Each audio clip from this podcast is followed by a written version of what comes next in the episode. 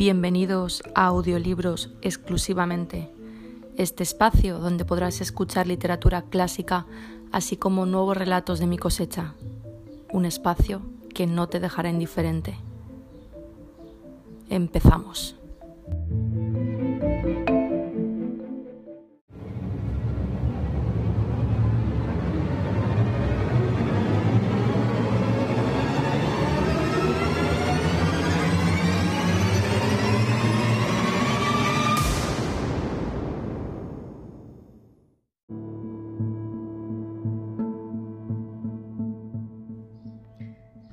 No espero ni pido que alguien crea en el extraño, aunque simple relato que me dispongo a escribir. Loco estaría si lo esperara, cuando mis sentidos rechazan su propia evidencia.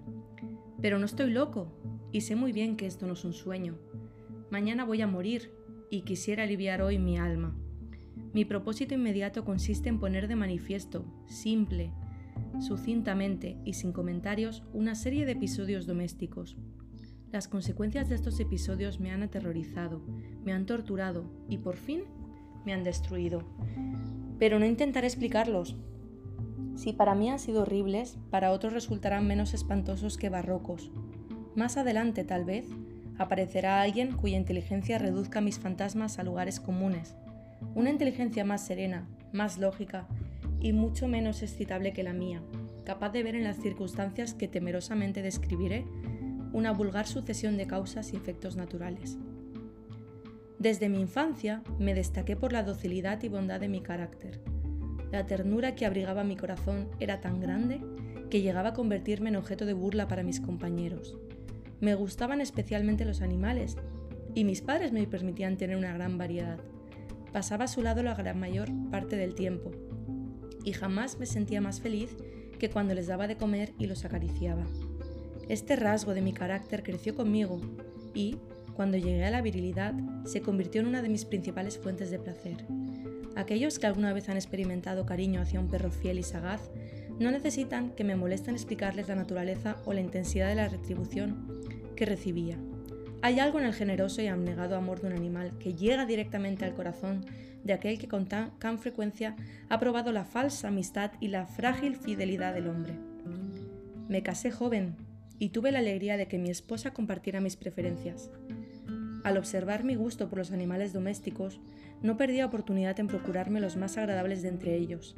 Teníamos pájaros, peces de colores, un hermoso perro, conejos, un monito y un gato. Este último era un animal de notable tamaño y hermosura, completamente negro y de una sagacidad asombrosa. Al referirse a su inteligencia, mi mujer que en el fondo era no poco supersticiosa, aludía con frecuencia a la antigua creencia popular de que todos los gatos negros son brujas metamorfoseadas. No quiero decir que lo creyera seriamente, y solo menciono la cosa porque acabo de recordarla. Plutón, tal era el nombre del gato, se había convertido en mi favorito y mi camarada. Solo yo le daba de comer, y él me seguía por todas partes en casa. Me costaba mucho impedir que anduviera tras de mí en la calle. Nuestra amistad duró así varios años, en el curso de los cuales enrojezco. Al confesarlo, mi temperamento y mi carácter se alteraron radicalmente por culpa del demonio. Intemperancia. Día a día me fui volviendo más melancólico, irritable e indiferente hacia los sentimientos ajenos. Llegué incluso a hablar descomedidamente a mi mujer y terminé por infligirle violencias personales. Mis favoritos, claro está, sintieron igualmente el cambio de mi carácter. No solo los descuidaba, sino que llegué a hacerles daño. Hacia Plutón, sin embargo, conservé suficiente consideración como para abstenerme de maltratarlo, cosa que hacía con los conejos, el mono y hasta el perro, cuando por casualidad o movidos por el afecto se cruzaban en mi camino. Mi enfermedad, empero, se agravaba, pues, ¿qué enfermedad es comparable al alcohol? Y finalmente, el mismo Plutón, que ya estaba viejo y por tanto algo enojadizo, empezó a sufrir las consecuencias de mi mal humor. Una noche en que volví a casa completamente embriagado, después de una de mis correrías por la ciudad, me pareció que el gato evitaba mi presencia. Lo alcé en brazos, pero asustado por mi violencia, me mordió ligeramente en la mano. Al punto se apoderó de mí una furia demoníaca, y ya no supe lo que hacía. Fue como si la raíz de mi alma se separara de golpe de mi cuerpo, una maldad más que diabólica, alimentada por la ginebra, estremeció cada fibra de mi ser. Sacando del bolsillo del chaleco un cortaplumas, lo abrí mientras sujetaba al pobre animal por el pescuezo y deliberadamente le hice saltar un ojo. Enrojezco, me abrazo, tiemblo mientras escribo tan condenable atrocidad. Cuando la razón retornó por la mañana, cuando hube disipado en el sueño los vapores de la orgía nocturna, sentí que el horror se mezclaba con el remordimiento ante el crimen cometido. Pero mi sentimiento era débil y ambiguo, no alcanzaba a interesar al alma. Una vez más, y hundí en los excesos, y muy pronto ahogué en vino los recuerdos de lo sucedido. El gato, entre tanto, mejoraba poco a poco. Cierto que la órbita donde faltaba el ojo presentaba un horrible aspecto, pero el animal no parecía sufrir ya. Se paseaba, como de costumbre, por la casa, aunque, como es de imaginar, huía aterrorizado al verme. Me quedaba aún bastante de mi antigua manera de ser para sentirme agraviado por la evidente antipatía de un animal que alguna vez me había querido tanto. Pero ese sentimiento no tardó en ceder paso a la irritación, y entonces, para mi caída final y irrevocable, se presentó el espíritu de la perversidad. La filosofía no tiene en cuenta este espíritu, y sin embargo, tan seguro estoy de que mi alma existe como de que la perversidad es uno de los impulsos primordiales del corazón humano, una de las facultades primarias indivisibles, uno de esos sentimientos que dirigen el carácter del hombre. ¿Quién nos ha sorprendido a sí mismo cien veces en momentos en que cometía una acción tonta o malvada por la simple razón de que no debía cometerla? No hay en nosotros una tendencia permanente que enfrenta descaradamente al buen sentido, una tendencia a transgredir lo que constituye la ley por el solo hecho de serlo? Este espíritu de perversidad se presentó, como he dicho, en mi caída final, y el insondable anhelo que tenía mi alma de vejarse a sí misma, de violentar su propia naturaleza, de hacer mal por el mal mismo, me incitó a continuar y finalmente a consumar el suplicio que había infligido a la inocente bestia. Una mañana, obrando a sangre fría, le pasé un lazo por el pescuezo y lo ahorqué en la rama del árbol. Lo ahorqué mientras las lágrimas manaban de mis ojos y el más amargo remordimiento me apretaba el corazón. Lo ahorqué porque recordaba que me había querido y porque estaba seguro de que no me había dado motivo para matarlo. Lo ahorqué porque sabía que al hacerlo cometía un pecado, un pecado mortal, que comprometería mi alma hasta llevarla, si eso fuera posible, más allá del alcance de la infinita misericordia del Dios más misericordioso y más terrible. La noche de aquel mismo día en que cometí tan cruel acción, me despertaron gritos de ¡Incendio! Las cortinas de mi cama eran una llama viva, toda la casa estaba ardiendo. Con gran dificultad pudimos escapar de la conflagración, mi mujer, un sirviente y yo. Todo quedó destruido. Mis bienes terrenales se perdieron y desde ese momento tuve que resignarme a la desesperanza. No incurriré en la debilidad de establecer una relación de causa-efecto entre el desastre y mi criminal acción, pero estoy detallando una cadena de hechos y no quiero dejar ningún eslabón incompleto. Al día siguiente del incendio acudí a visitar las ruinas. Salvo una, las paredes se habían desplomado. La que quedaba en pie era un tabique divisorio de poco espesor, situado en el centro de la casa, y contra el cual se apoyaba antes la cabecera de mi lecho. El enlucido había quedado a salvo de la acción del fuego, cosa que atribuí a su reciente aplicación. Una densa muchedumbre habíase reunido frente a la pared y varias personas parecían examinar parte de la misma con gran atención y detalle.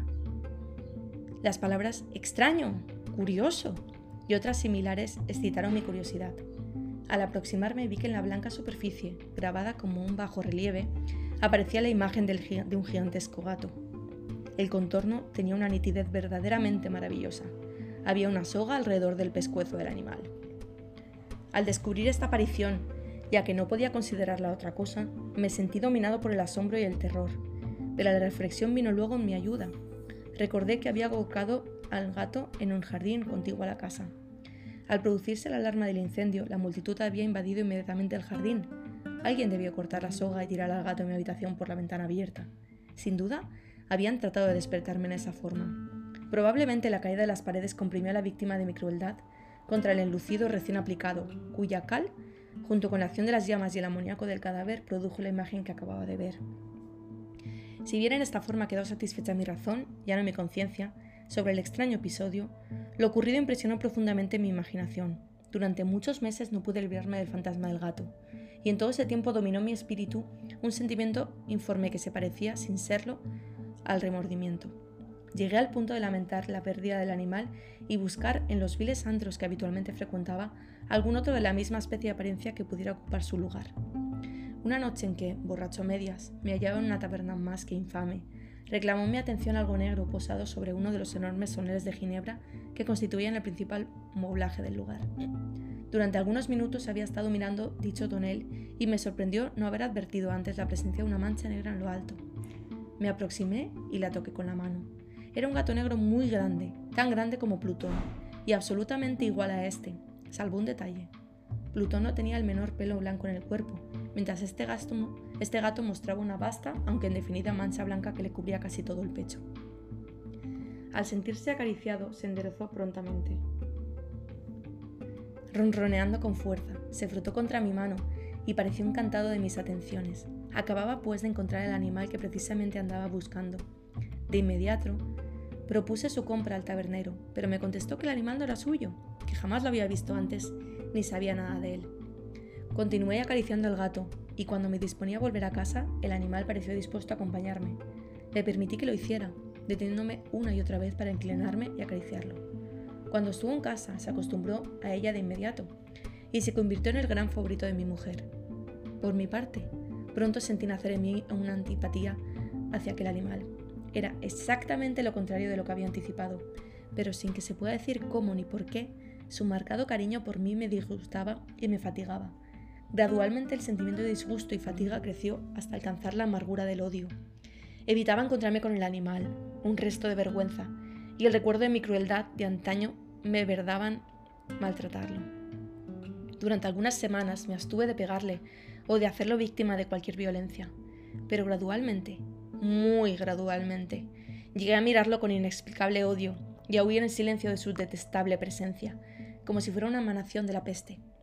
Lo que sin duda contribuyó a aumentar mi odio fue descubrir, a la mañana siguiente de haberlo traído a casa, que aquel gato, igual que Plutón, era tuerto. Esta circunstancia fue precisamente la que le lo hizo más grato a mi mujer, quien, como ya dije, poseía en alto grado esos sentimientos humanitarios que alguna vez habían sido mi rasgo distintivo y la fuente de mis placeres más simples y más puros. El cariño del gato por mí parecía aumentar en el mismo grado que mi aversión, Seguía mis pasos con una pertinencia que me costaría hacer entender al lector. Donde quiera que me sentara venía a ovillarse bajo mi silla, o saltaba mis rodillas, prodigándome sus odiosas caricias.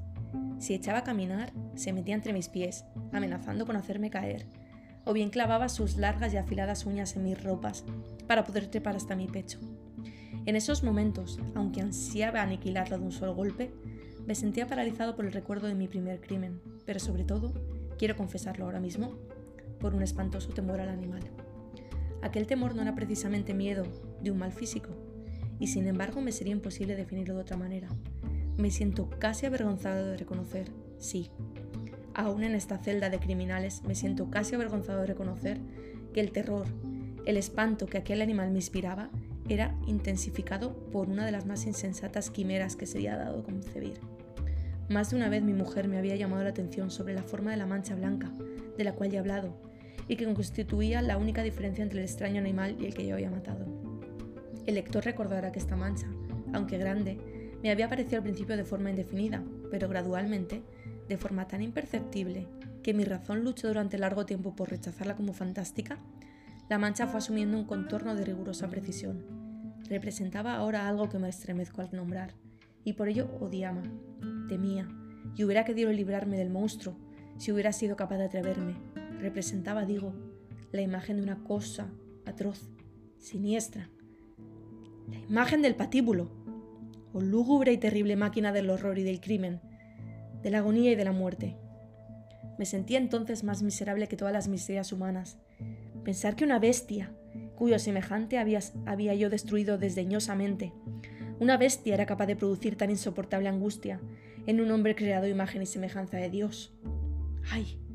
Ni de día ni de noche pude ya gozar de la bendición del reposo. De día, aquella criatura no me dejaba un instante solo. De noche, despertaba hora a hora de los más horrorosos sueños para sentir el ardiente aliento de la cosa en mi rostro y su terrible peso, pesadilla encarnada de la que ya no me era posible desprenderme, apoyado eternamente sobre mi corazón. Bajo el agobio de tormentos semejantes, sucumbió en mí lo poco que me quedaba de bueno. Solo los malos pensamientos disfrutaban ya de mi intimidad, los más tenebrosos, los más perversos pensamientos. La melancolía habitual de mi humor creció hasta convertirse en aborrecimiento de todo lo que me rodeaba y de la entera humanidad. Y mi pobre mujer, que de, que de nada se quejaba, llegó a ser la habitual y paciente víctima de los repentinos y frecuentes arrebatos de ciega cólera a que me abandonaba. Cierto día, para cumplir una tarea doméstica, me acompañó al sótano de la vieja casa donde nuestra pobreza nos obligaba a vivir. El gato me siguió mientras bajaba la empinada escalera y estuvo a punto de tirarme cabeza abajo, lo cual me exasperó hasta la locura. Alzando un hacha y olvidando en mi rabia los pueriles temores que hasta entonces habían detenido mi mano, descargué un golpe que hubiera matado instantáneamente al animal de haberlo alcanzado. Pero la mano de mi, mujer detuvo su trayectoria. Entonces, llevado por su intervención a una rabia más que demoníaca, me zafé de su abrazo y le hundí el hacha en la cabeza. Sin un solo quejido, cayó muerta a mis pies. Cumplido este espantoso asesinato, me entregué al punto y con toda sangre fría a la tarea de ocultar el cadáver. Sabía que era imposible sacarlo de casa, tanto de día como de noche, sin correr el riesgo de que algún vecino me observara. Diversos proyectos cruzaron mi mente. Por un momento pensé en descuartizar el cuerpo y quemar los pedazos.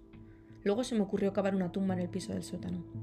Pensé también si no convenía arrojar el cuerpo al pozo del patio, o meterlo en un cajón, como si se tratara de una mercadería común, y llamar a un mozo de cordel para que lo retirara de casa.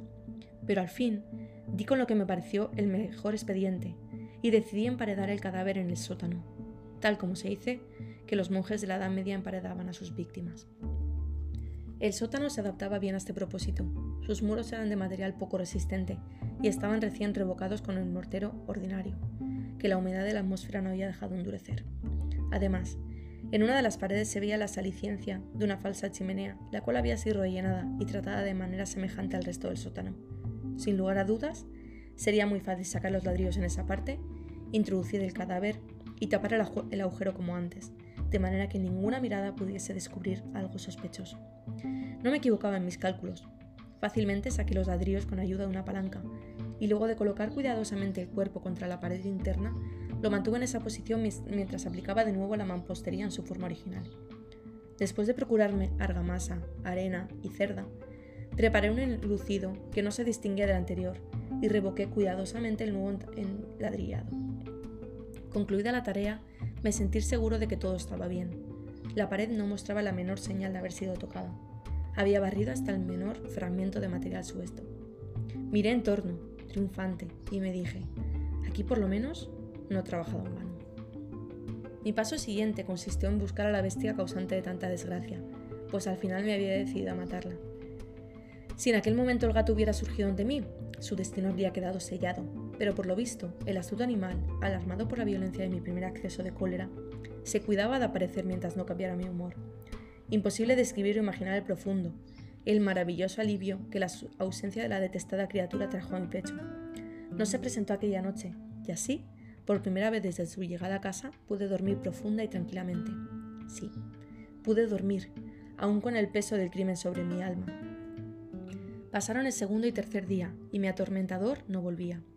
Una vez más, respiré como un hombre libre. Aterrado. El monstruo había huido de casa para siempre. Ya no volvería a contemplarlo.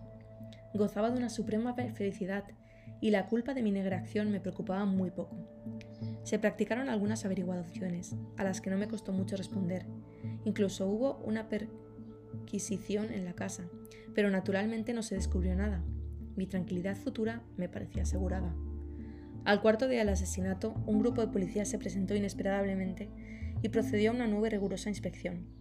Convencido de que mi escondrijo era impenetrable, no sentí la más leve inquietud. Los oficiales me pidieron que los acompañaran en su examen. No dejaron huecos ni rincón sin revisar. Al final, por tercera o cuarta vez bajaron al sótano. Lo seguí sin que me temblara un solo músculo. Mi corazón latía tranquilamente, como el de aquel que duerme en la inocencia. Me paseé de un lado al otro del sótano. Había cruzado los brazos sobre el pecho y andaba tranquilamente de aquí para allá. Los policías estaban completamente satisfechos y se disponían a marcharse, la alegría de mi corazón era demasiado grande para reprimirla. Ardían deseos de decirle, por lo menos, una palabra como prueba de triunfo y confirmar doblemente mi inocencia. Caballeros, dije por fin cuando el grupo subía la escalera, Me alegro mucho de haber disipado sus sospechas. Les deseo felicidad y un poco más de cortesía. Dicho sea de paso, caballeros, esta casa está muy bien construida. En mi frenético deseo de decir alguna cosa con naturalidad casi no me daba cuenta de mis palabras. Repito que es una casa de excelente construcción. Estas paredes... ¿Ya se marchan ustedes, caballeros? Tienen una gran solidez. Y entonces, arrastrado por mis propias bravatas, golpeé fuertemente con el bastón que llevaba en la mano sobre la pared del enladrillado, tras de la cual se hallaba el cadáver de mi esposa de mi corazón. Que Dios me proteja y me libre de las garras del archidemonio. Apenas había cesado el eco de mis golpes cuando una voz respondió desde dentro de la tumba.